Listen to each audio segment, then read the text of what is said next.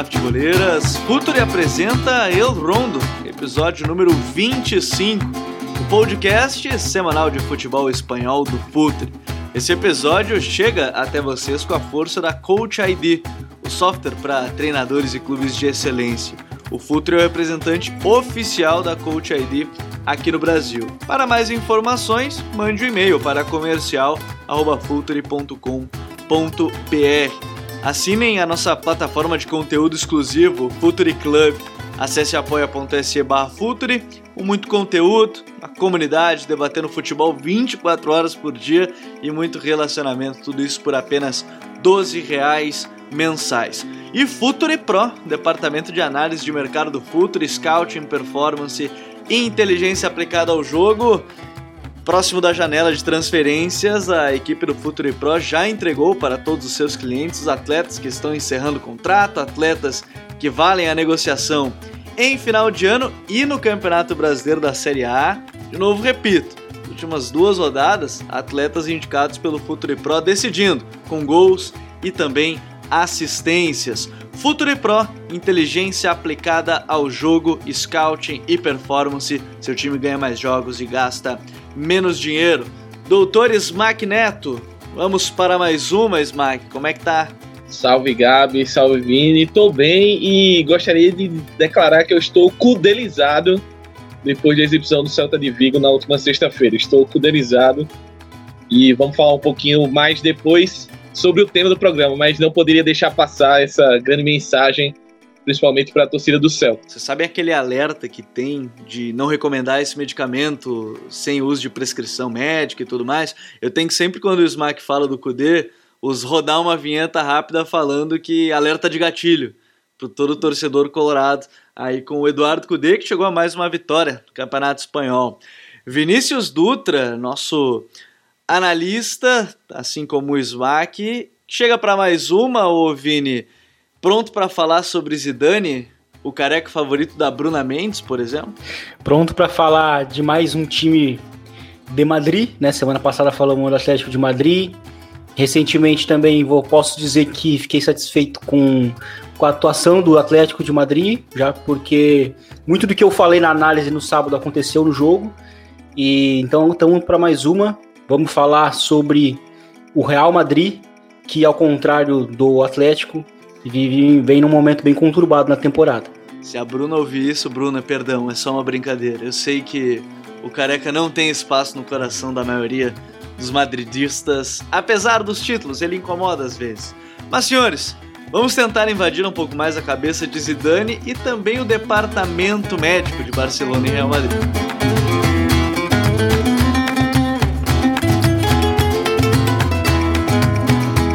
Chegamos para mais um episódio 25, um quarto de século, senhores. E, enfim, já foram tantas as pautas e os temas por aqui no Rondo. E volta e meia a gente acaba caindo de fato, né, para falar dos gigantes, né, do Barcelona, do Real Madrid, do Atlético de Madrid.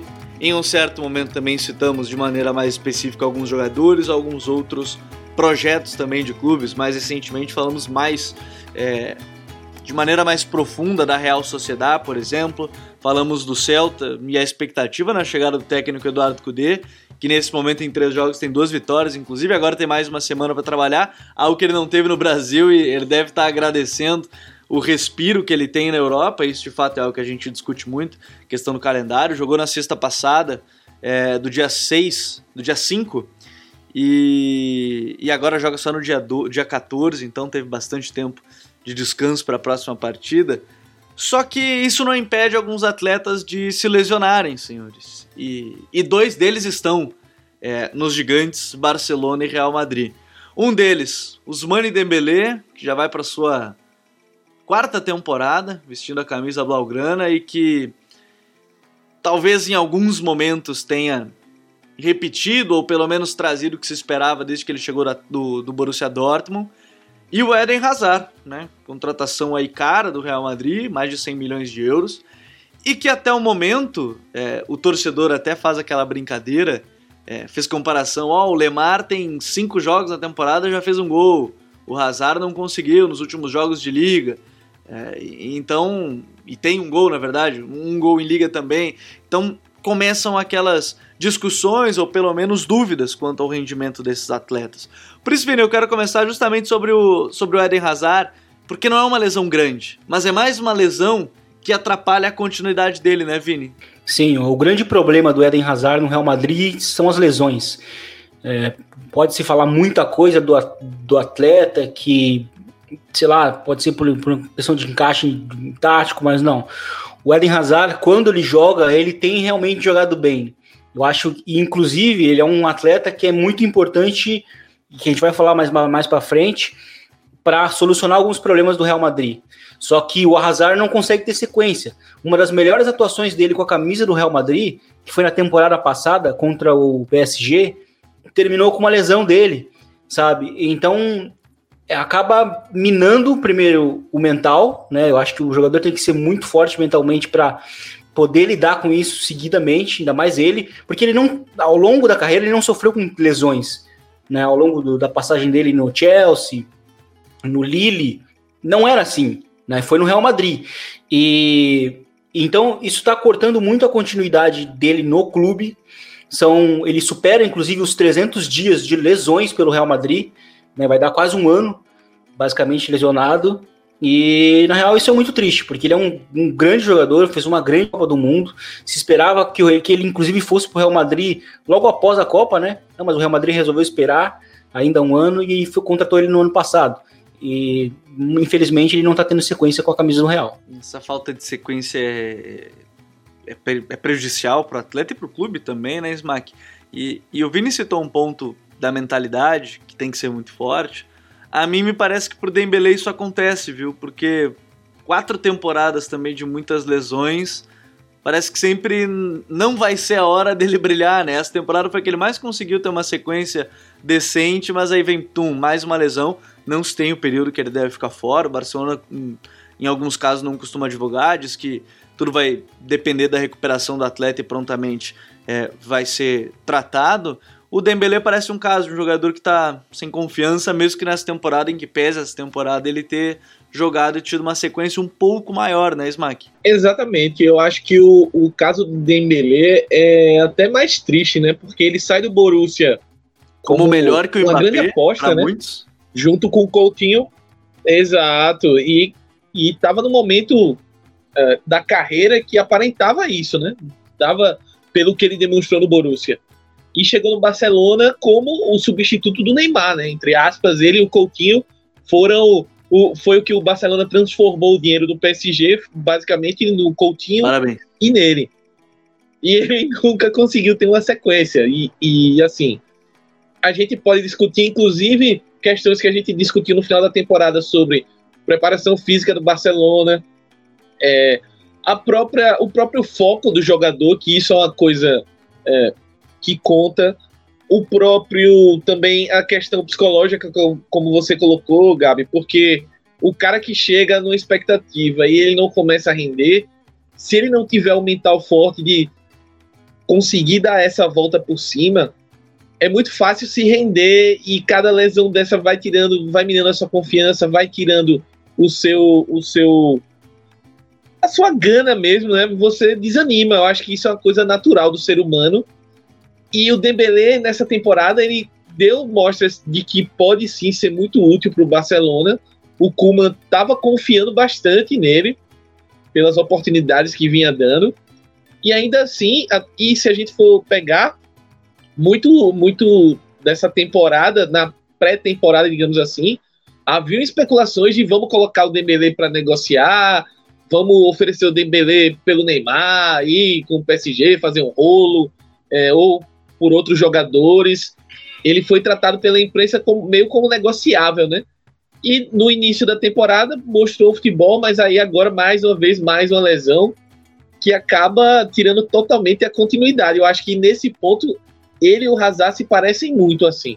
Falta continuidade, falta uma sequência. No caso do Real Madrid, só pontuar uma coisa, que o projeto do Real Madrid, aparentemente a construção, era colocar Bale, Hazard e Benzema e os garotos irem entrando para ganharem mais corpo, mais cancha aos poucos, né? O Vini, Rodrigo, próprio Asensio ainda, etc. Mas é, Bale é o Bale, né? A gente sabe a situação que tá, tá no Tottenham agora. E o Hazard não consegue ficar em campo. Então, isso acaba também prejudicando não só o Hazard, obviamente, como também um projeto do Real Madrid, que aí a gente pode falar ao longo do programa, mas esse, esse ponto também é importante a gente colocar, que talvez é, os jovens do Real Madrid, esse projeto dos jovens que o Vini até comentou no programa passado um pouquinho, ele tenha sido apressado por conta dessas lesões e pela situação do Bale também. É, são... Bom, as lesões a gente vai acompanhar ao longo das próximas semanas e, enfim, o Barcelona passou praticamente um, um período sem nenhum zagueiro de origem. É, tem aí teve que subir o Mingueça, é, o Ronaldo Araújo agora que voltou, o Lenglet fica de fora de mais alguns jogos, mas teve esses problemas. Mas agora sim, é, indo adiante na pauta, porque a gente comentou para falar um pouco mais sobre Zidane, falar sobre esse trabalho do Real Madrid, eu vou começar justamente por esse ponto que o Smack disse, Vini, que essa a utilização dos jovens, e a gente comentava muito isso no nosso grupo ali do Eurondo, porque jovens de qualidade foram contratados, ponto, isso é um fato, isso é um fato. Rodrigo, Vini Júnior, Fred Valverde, é, o Martin Odegar, Odriozola, o, o Ferland Mendy, enfim, os jovens eles foram contratados, o Éder Militão, eles estão ali. Mas é, o, o, problema Real Madrid para esses garotos em alguns momentos não jogarem é Zidane, é, é nível de pressão do clube que é muito alto e, e não há tempo para transição, para colocar eles, é a transição de fato. Como é que você vê essa parte do projeto Real Madrid que, de uma certa forma, até os resultados da temporada passada, o título, em que pese isso, é, de que forma isso afeta o, o, o, jogador, o Marcelo permanecer já, e muita gente já pedindo para ele sair, ele tem uma estatística bizarra que ele não ganhou nenhum jogo nessa, nessa passagem atual do Zidane. Quando o Marcelo foi titular, o Real Madrid não ganhou nenhum jogo. Então, é, isso é, é algo assim fantasticamente bizarro, mas é o que acontece, é uma estatística que existe. É, o que, que acontece no Real Madrid de fato, Vini? Bom, é primeiro que é um time que eu acho que não tem como não citar.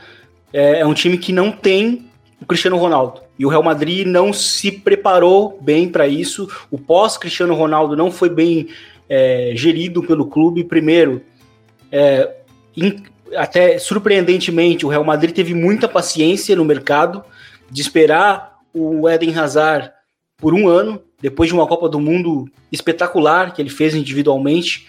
Eu acho que em outros tempos o Real Madrid faria aquela contratação imediatamente, como foi o caso do Tony Cross. E então é, o Real Madrid lá no início, isso, é, isso é coisa de lá atrás, porque o Real Madrid foi muito paciente com a saída do Cristiano Ronaldo, e é um jogador que, assim como vai acontecer com o Barcelona, quando, quando acabar a era Messi, é, é impossível que o, que o Barcelona não sinta.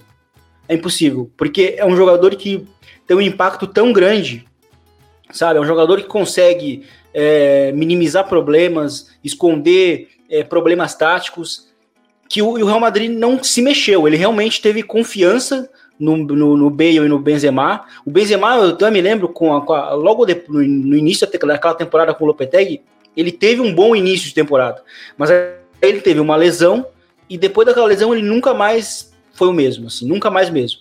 E, e aí tudo ficou nas costas do Benzema. O Real Madrid, na outra janela, se mexeu, foi atrás do, do Eden Hazard. E aí o Hazard, que é para ser essa segunda é, estrela na frente, junto com, com o Benzema, não consegue jogar. E aí o Benzema fica novamente sozinho. E, e a gente nota que o Real Madrid ele tem um problema muito sério na, como, como o extremo direito, né? Uma coisa que eu também cito muito ao longo dos Elrondos é isso: o Real Madrid não tem um extremo pela direita. Porque o Asensio voltou mal da lesão, é, o Rodrigo é um, é um cara que tá. Assim, ele é quem tá jogando melhor, mas ele tá meio que quebrando um galho. Porque ele joga melhor na esquerda justamente pela, pelo leque de oportunidades que ele. O leque, o leque de opções táticas e até individuais que ele consegue oferecer. A finalização, o drible, o corte para dentro, a diagonal, a capacidade maior de, de, de, se associar com o Benzema. E só que ele está tendo, que tá tendo que ser utilizado né, no lado direito, ou seja, no pé natural dele. E aí ele fica muito limitado. O Vinícius Júnior não joga na direita. O Vinícius Júnior é um jogador que é, ele tem muitos problemas ainda, que é de leitura de jogo, e, e que ele então, é um jogador verde também. E ele é um jogador que insiste muito. Ele, o Vinícius Júnior é um jogador de, é, que, que para ele evoluir, ele, ele, é um jogador que vai necessitar errar muito. Só que num clube como o Real Madrid, de uma exigência altíssima, o errar muito, uma hora né, vai acabar tirando a paciência da torcida. E o Zidane também, eu não, eu não sei se ele é, é, é exatamente o melhor treinador para lidar com o Vinícius Júnior, porque tem horas que o Vinícius Júnior aparece em três escalações seguidas, depois some, como foi ultimamente, e aí depois aparece de novo. Então, assim, ele também não tem sequência, sabe? E, e aí na direita não tem ninguém que consegue complementar, né? E aí agora na esquerda tem o um problema, mas o, o Vinícius Júnior, quando joga na esquerda, ele é um cara que, por, por iniciativa, por muito impulso, ele consegue ser uma solução. Por exemplo, o gol que ele, que ele conseguiu marcar agora no final de semana, é, sorte ele teve, mas ele, é necessário ter isso no clube, eu acho. Né? Mas ainda assim é um jogador que tem problemas para finalizar, tem problemas de leitura de jogo. O, Zidane não está tendo a, a, a, Ele não tem a inventividade tática que muitas pessoas acham que tem por causa dos títulos que ele ganhou. O Zidane, quando ele ganhou os, os três títulos, ele teve alguns méritos, como por exemplo a, a utilização do Isco, mas ele não nunca foi um cara inventivo assim. Ele foi um cara que sempre respeitou muito bem a, o grande elenco que ele tinha em termos individuais e ele sempre tinha os caras com ele. Sempre. Tanto que sempre nos momentos difíceis, ele sempre optou pelos mais, é, é, os mais experientes do elenco. Ele está tentando fazer isso de novo esse ano, justamente quando é, o Marcelo é o titular, só que não tá, não tá dando mais certo, entendeu? Então é, parece que a gente está chegando muito no limite da fórmula Zidane, que é uma fórmula muito simplista, e que essa fórmula simplista dava certo quando tinha um jogador esta classe o maior jogador da história do clube depois do, do, do Alfredo de Stefano, que já não está mais lá, não está mais lá, e o, Real Madrid não tem nem sequer um jogador próximo disso. Então eu acho que é tudo isso que, que você citou lá no início: lesões, a, a falta de uma peça ofensiva, porque o, o Hazard não consegue jogar, é, os jovens que ainda não estão prontos, que, que precisam de tempo até ma, maturar, e o Zidane que também é um pouco limitado taticamente. Pois é, o Smack, e, e nesse ponto. É sistema Zidane, vamos usar assim, como a gente estava citando, que foi, querendo ou não, multicampeão de Liga dos Campeões, o Vini acho que frisou muito bem, e isso teve seus méritos. É, só que entre o ponto talvez da dificuldade de, de fazer uma troca justamente por ser o Zidane, é, por exemplo, ah, Zidane é o cara que ganhou três Champions, é o cara que ganhou a Liga temporada passada, apesar de e aí eu acho que a gente pode discutir isso, é apesar de que em momentos decisivos, pelo menos ou em vários jogos importantes, o Real ainda joga naquele modo Real meio automático, meio naquelas, mas vence, né? E, e isso talvez ainda traga essa ponta de esperança de que o time pode retomar. Então, é o que a gente sempre comenta aqui também, né? O Vini que fala bastante, que o Real Madrid ele funciona na base do campeonatinho, assim, né? Ele precisa de motivações curtas e metas curtas para o time se, se focar mais e principalmente minimizar erros. Eu acho que esse é o, é o grande ponto assim do, de um time que não está tão azeitado, é dobrar o foco e minimizar os erros. E por mais que a gente viu isso na reta final aí, principalmente depois do retorno do futebol, é, que é aquela sequência absurda de resultados do Real Madrid, ela veio muito por minimizar erros, não por grande futebol, grandes atuações e show de bola, não. Veio por um Real Madrid que minimizava erros e aproveitava as oportunidades que tinha, isso dependendo muito de um Sérgio Ramos goleadoríssimo e gelado na hora de cobrar pênaltis, que aconteceram muitos pênaltis para o Real Madrid. Isso não dá para negar, se foram justos ou não, aí é outra discussão que a gente nem leva para cá. E de um Benzema que estava iluminado, né? Tava, foi, a gente chegou a cogitar bola de ouro para Benzema. O cara tá, tava jogando muito. É um grande jogador, mas estava numa fase especial. E aí a gente entra no, no, num período do Real Madrid em que a gente falou aqui no programa, nos, no sobre a Champions, que seria um grupo complicado, que o Real Madrid é, tinha problemas, principalmente defensivos, que não tinha retornado bem e o grupo se complicou, né? Então, esse, essa reta, essa semana que a gente tá vivendo de jogo com Sevilha, é, um jogo contra o, Gladbach para resolver o grupo da Champions e o derby contra o Atleti é o campeonatinho do Real Madrid. A gente viu exatamente isso no último domingo, né? Que a gente grava na segunda, então no, no, no último sábado, perdão, que o Real Madrid foi o Sevilha, minimizou os erros ao máximo, ainda assim, ainda permitiu algumas finalizações perigosas do Sevilha, mas foi um time que praticamente irreconhecível de outros jogos e venceu. Conseguiu vencer. Tem uma outra final agora e tem outra final no domingo que vem. Vamos ver como é que atua isso, mas a longo prazo eu não vejo esse modelo sendo sustentável assim. Eu, eu concordo muito com o Vini e ainda tem um outro ponto que eu queria deixar também para reflexão. É, o Zidane é o cara certo para conduzir um elenco dentro de um projeto esportivo que o Real Madrid está pensando em fazer, está executando, não é nem pensando, está executando, que é o dessa aposta em vários jogadores jovens. Eu não sei se o Zidane é o cara que vai conseguir desenvolver, extrair todo o potencial de jogadores jovens como Vini, como Rodrigo, como Militão, o Odegar.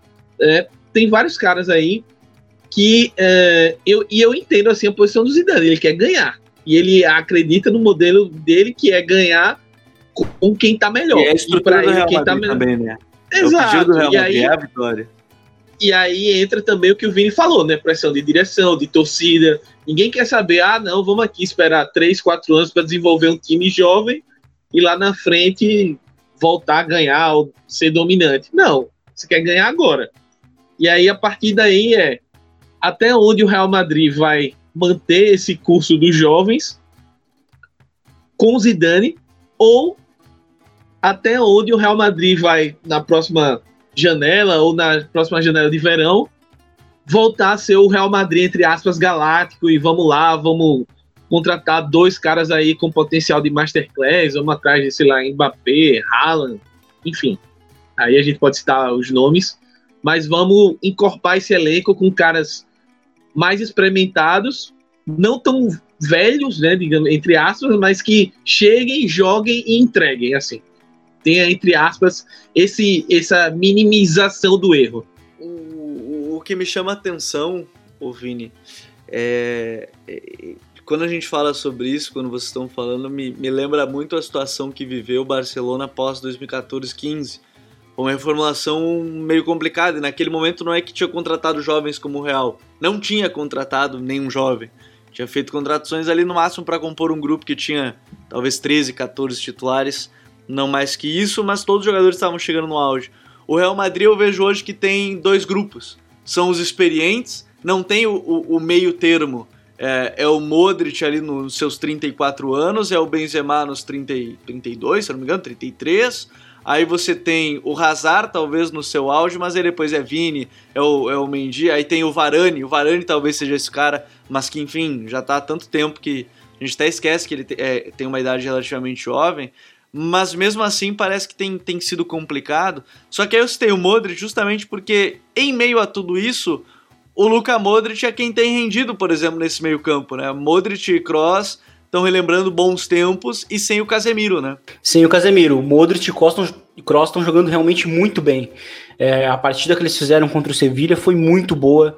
É, o Smack até citou lá no grupo que o, o Modric foi eleito o melhor, o melhor, jogador em campo. E, e, é curioso porque o Modric ele tem 35 anos e ele é o jogador com a maior é, média de utilização dos jogadores em linha, não contando o Courtois. E, sabe, é um jogador que, que chegou numa Copa do Mundo de 2018 exausto, muita gente não lembra disso, e por isso que ele não foi bem na fase é, de mata-mata, né, numa fase de mata né, da Copa. Ele jogava bem, muito bem, ele jogava bem os primeiros tempos de todos os jogos, e ainda assim aquela, a, aquela Croácia foi para a final jogando todos, todas as, as, as prorrogações, né? E, enfim. É, então, assim, o Modric está jogando bem nesses momentos complicados, e o Cross também, eles, eles, eles são basicamente o reflexo do que o Smack falou mais cedo, que o Real Madrid, quando ele está com as costas na parede, ele sempre entrega. O, o, Real Madrid do Zidane, ele sempre entrega uma boa atuação. É, e eu acho que a gente tem na Champions um exemplo disso, as vitórias contra a Inter. Elas chegaram justamente no momento complicado do Real Madrid, onde o time conseguiu vencer.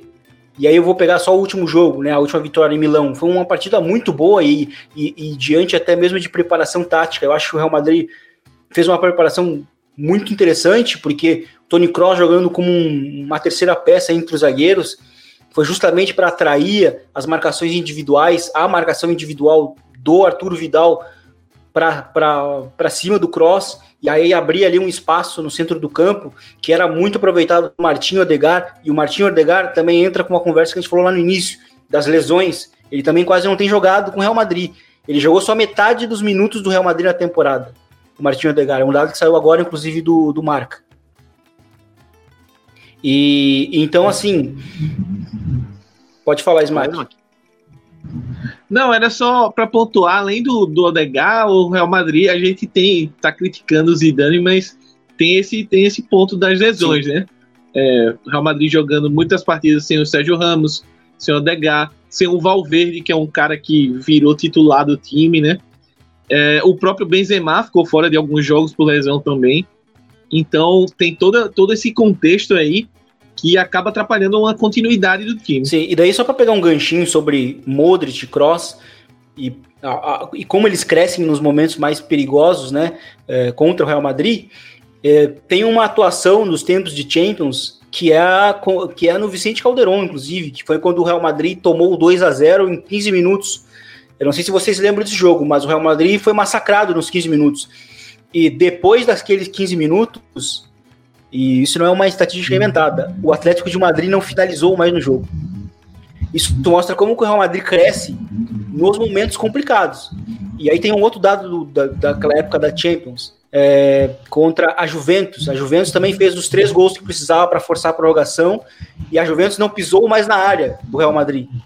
Então, assim, é, o Real Madrid é um time que, quando ele está realmente com as costas na parede, aparecem os jogadores mais é, experientes, os medalhões, né? E eu acho que o Kroos e Modric, eles são a representação disso. O momento deles, inclusive atual, é, eles comprovam isso. Então, eu concordo muito quando o Smack fala que o Real Madrid precisa de tiros curtos para ser muito competitivo. O Real Madrid precisa disso. Eu acho que se não tivesse a pausa da, da, por causa do coronavírus, o Real Madrid não seria campeão é, espanhol, porque o, o time do Real Madrid é, ele venceu o Barcelona e aí numa, na rodada seguinte perdeu para o Betis. Né? E aí eu estava falando da questão da, da atuação em, no, em Milão, né, que, que, o Real Madrid fez um, um, plano tático muito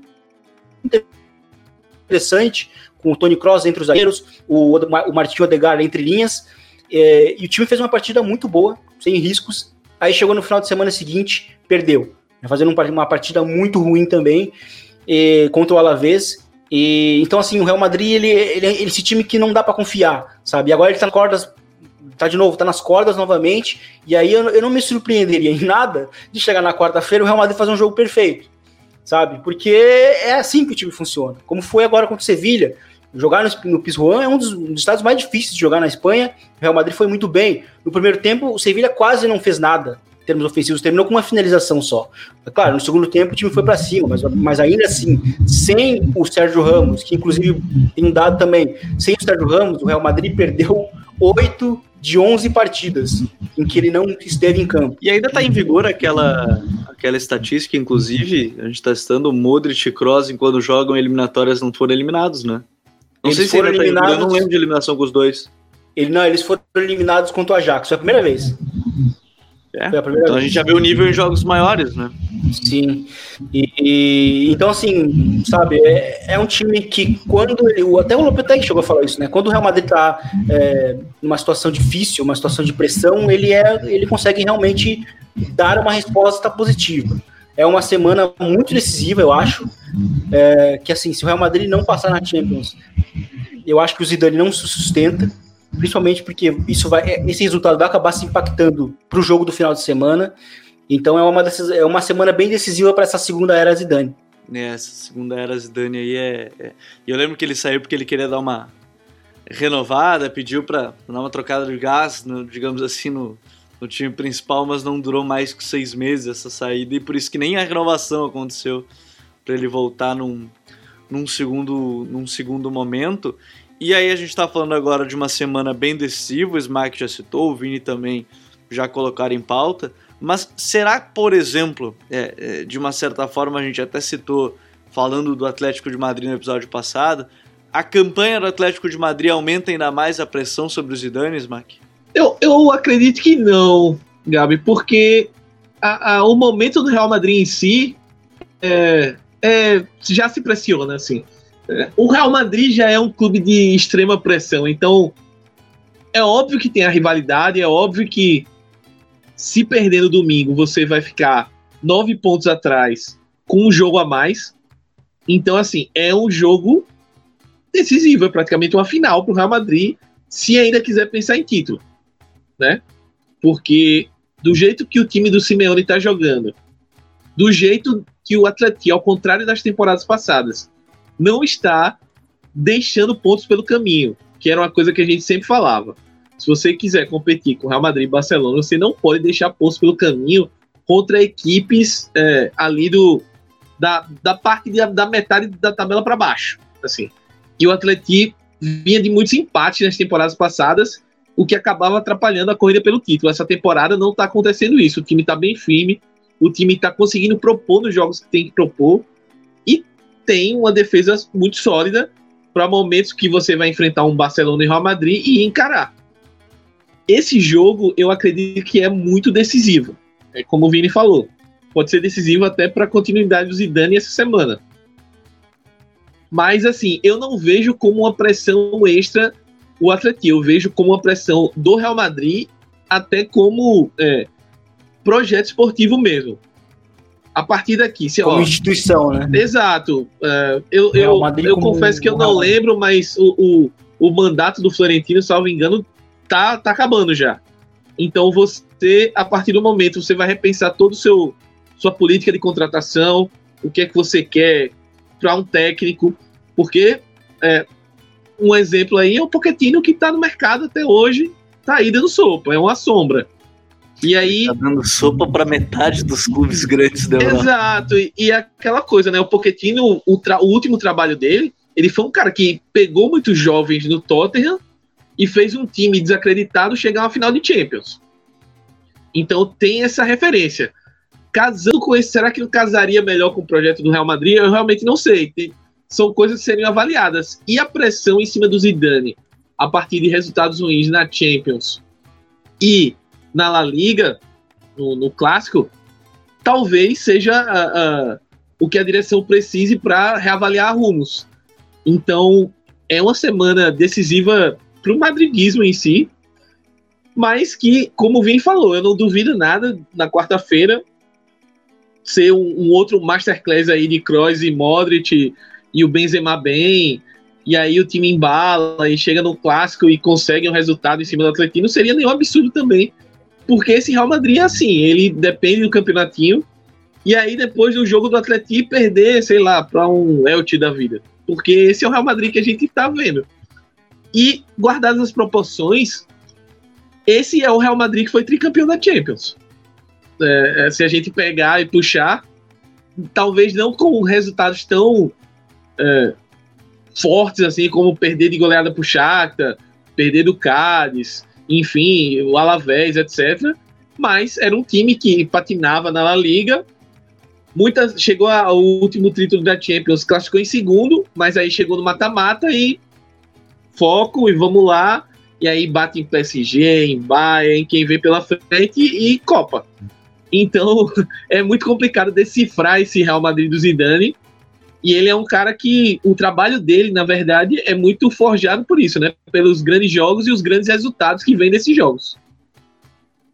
É, Maurício Pochettino, ele tem aí opções, ele já abriu mão de, de defender, por exemplo, naquela situação espanhol, é, numa segunda entrevista que ele deu, abrindo, abrindo portas, entre aspas, Barcelona, não, não vejo um dos candidatos contratando o Pochettino, acho que ele ainda tem uma ainda tem uma relação, assim, a torcida ainda de pé atrás, apesar de, de não descartar. É, Real Madrid já tinha muitos falava, né, na, na, desde a saída, na verdade, do Pochettino. O Manchester United já se fala, então ele tá. Desde a primeira saída do Zidane, né? Se falava muito do Pochettino naquela época. E, e, e pra gente fechar, acho que esse papo, a gente já tá estando tanto que essa semana pode ser decisiva. Ô Vini, é, depois da primeira saída era muito difícil alguém assumir, porque a pressão Sim. é aquela, pô, você pegou uhum. no patamar que o Zidane te entregou com três Champions. Agora seria mais fácil de alguém, mais fácil entre aspas, a gente já citou tanta a questão da pressão, mas a comparação aí ela passa a ser com a segunda temporada e não mais com a, com a primeira passagem do Zidane. Eu acho que sim, porque o baque vai ser muito grande, porque assim, a, a narrativa vai ser de um Real Madrid que não se classificou para as oitavas. E é o primeiro Real Madrid na história que não conseguiu se classificar para as oitavas. Sabe? É uma coisa bizarra de a gente imaginar o Real Madrid jogando Europa League, por exemplo. Sabe? E é, isso é uma coisa que mexe muito no orgulho do madridismo, sabe? O Real Madrid é um time que ele enxerga, ele olha para Champions e, e, que ele tem um certo, um certo orgulho de, de, que tem 13 Champions, de que é quase o dobro do que o segundo maior vencedor tem, e, e, eu acho que bateu nisso, eu acho que, que é algo que vai pesar muito mais contra o Zidane, e aí sim, para quem chegar vai ser um pouco mais, mais tranquilo. E eu até vou um pouco além. É, o, o, retorno desse, do Zidane já era uma, uma coisa complicada para o próprio Zidane. Porque não tinha como ele superar o que ele já tinha feito, sabe? Sem o Cristiano Ronaldo. E eu é, acho que ele é um cara muito. Sim, e, sem, e sem. E eu acho que ele é um cara muito desapegado com isso, sabe? Então eu acho que por isso mesmo que deu certo da primeira vez e que deu certo também na temporada passada com o título, porque o Zidane ele é a representação do que é o Real Madrid, como instituição é, pragmática que só quer vencer. Porque vamos lembrar, quando o time, quando o Real Madrid foi campeão na temporada passada, é, muitos, é, muitas vitórias por 1 a 0 muitas vitórias com gols de pênalti né? E então, assim, isso é o auge do que um time pode alcançar em termos pragmáticos. Então, eu acho que se o Zidane sai agora, com o fracasso, vai facilitar sim a chegada, porque vai representar o frescor e eu acho que vai até abrir um contexto para que o Real Madrid gaste muito no ano que vem com jogadores adultos. Uma, uma pequena provocação aí, pelo que o Vini falou. É, imagina se é o Mourinho desempenhando o que o Zidane estava desempenhando nessa reta final aí, 1 a 0, 2 a 1, 1 a 0 de pênalti e vamos lá e Sérgio Ramos tirando gol em cima da linha para manter a vitória contra o Granada. Imagina o quanto muita gente não ia estar tá batendo, né? E aí a gente pega a questão da figura simpática. O Zidane é uma figura mais simpática, é um cara que tem um trato melhor com a imprensa e isso acaba é, aliviando muita coisa para ele, ainda que ele seja muito pressionado mas essa, essa parte do pragmatismo, não comparando, são estilos de jogo diferentes, mas talvez um outro técnico tivesse apanhando muito mais, é onde eu quero chegar, do que o Zidane na posição que ele está e da forma como ele joga. É óbvio que as três Champions também dão um respaldo maior, mas ainda assim, mesmo diante dessa circunstância, talvez um outro treinador que não tivesse a história como jogador que o Zidane tem, no, principalmente no Real Madrid, talvez estivesse apanhando muito mais do que o Zidane apanha. É, a gente costuma falar sobre a, a caricatura de um, de um treinador, talvez a, a, pecha de um treinador. A gente falou no último episódio, né? É, quantos treinadores seriam endeusados se transformassem um volante em um atacante que se tornou parte de um sistema como é o Zidane e ninguém fala.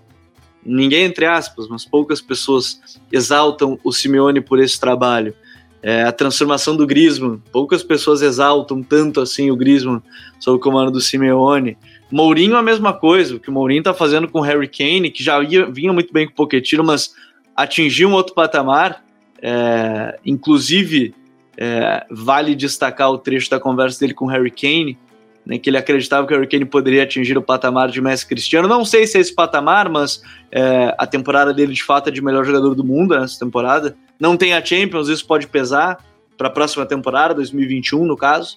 Né, a votação de 2021, de 2020 ele já não está na lista, mas é algo que, enfim, é, é preciso destacar. E em breve acho que a gente poderia até falar um pouco mais sobre esse personagem José Mourinho, que foi muito importante para essa virada de chave do Real Madrid aí na, na conquista das Champions mais, mais recentes, né? É, o, o, a La décima tá completamente conectada com a partida do Mourinho. Ele quebra, na verdade, ele é. volta a classificar, ele faz o Real Madrid passar as oitavas depois de quantas temporadas? Seis, sete? Oito, é, seis anos, seis anos. Eu acho que, eu acho que foram seis anos. Uhum. E assim, não foi só passar, né? Foi chegar à semifinal, ele bateu na trave. Sim. É, algumas vezes. Ah, aquelas contra o Borussia, contra, aliás, contra o Bayern e contra o Barcelona. Salvo engano, foram duas semifinais dele, né?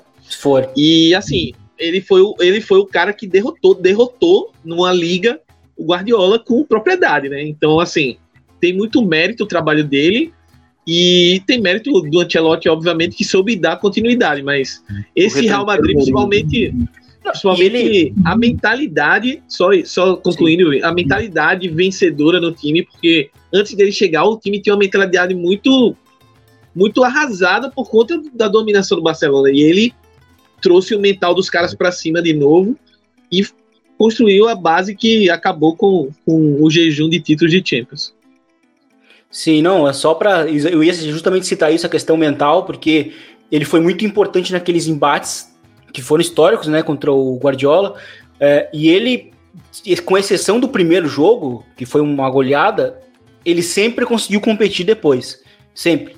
Tanto que ele venceu, para mim, o, o melhor Barcelona de todos é o de 2011, que é o que não ganhou os três títulos, né? Porque perdeu a final da Copa do Rei para o Real Madrid num jogaço, assim, ó, é, eu, eu revi esse jogo na pandemia agora, e assim, é um dos melhores jogos táticos. Grande Bartra. Porque é o auge, é o auge de todo mundo ali. O auge do, do Barcelona, do, do, do, Pepe, é, é, o auge do Cristiano Ronaldo, do Messi. Assim, é um jogaço, vale muito a pena. Naquele jogo ali, inclusive, o Pepe como, jogou como, como meio-campista para fechar o meio. E aí também tem entrevistas que vale a pena citar que tem do, do, do Xabi Alonso, né? Tem também no, no YouTube, que ele fala com, com, que ele conversava com o Sérgio Ramos, com o Mourinho, de como é que eles iam parar o Messi. E eles criavam algumas, algumas leis, entre aspas, de, de que, ó, não bota o pé para desarmar, senão vai tomar o drible, e aí vai desmontar todo o sistema defensivo. Então, assim, é, vale muito a pena ir atrás. E esse jogo, inclusive, também tem no YouTube, essa final da Copa do Rei de 2011, que é um dos melhores jogos da década em termos táticos, que vale muito a pena ver. E o que jogou de Maria nesse jogo foi brincadeira. Saudades. Esse aí foi o jogo divisor de água da carreira do Bartra no Barcelona, inclusive. Era só fazer uma falta. Só. Só derrubar o Bale. Não precisava fazer mais nada. Mas tudo bem, acontece. Ali, ali de fato, e isso também fala sobre a questão da carreira, um zagueiraço com a bola, mas que defendendo, a gente sempre cita, né? Zagueiros muito bons com a bola, mas que defendendo acabam é, tendo alguns problemas. Mas, senhores, vamos chegando no final, já fechando 45 minutos de episódio, e esse finalzinho acho que deixa um gostinho para a gente falar de José Mourinho em breve. É, eu acho que é muito legal falar do personagem, talvez falarmos até deste período que é bem provável que tenha sido o mais rico do futebol espanhol é, no sentido de duelos, Pep versus Mou, e que hoje a gente tem visto na Premier League num nível menor, mais pelo Guardiola do que pelo Mourinho. O Mourinho está mantendo a sua ideia, o Guardiola ainda não conseguiu achar é, o contra-veneno ou contra-contra golpe para enfrentar o Mourinho, mas é algo que em breve a gente pode comentar um pouco mais. Smack, valeu, meu parceiro. Até a próxima. Valeu, Gabi, valeu, Vini. Muito bom o programa hoje. De vez em quando é bom falar do Real Madrid, apesar dos pesares. Vini, valeu por mais uma. Valeu, Gabriel, valeu, Smack e até a próxima. Muito obrigado a todos vocês que nos acompanharam em mais um El Rondo, na edição de número 25. Mandem as suas sugestões. Querem ouvir sobre times antigos, alguns outros contextos, da mesma forma que pretendemos falar sobre esse período José Mourinho e Pep Guardiola na Espanha? Manda no perfil do Futre ou deixa nos comentários, seja do Spotify, do SoundCloud ou demais agregadores. Muito obrigado mais uma vez e até a próxima. Tchau!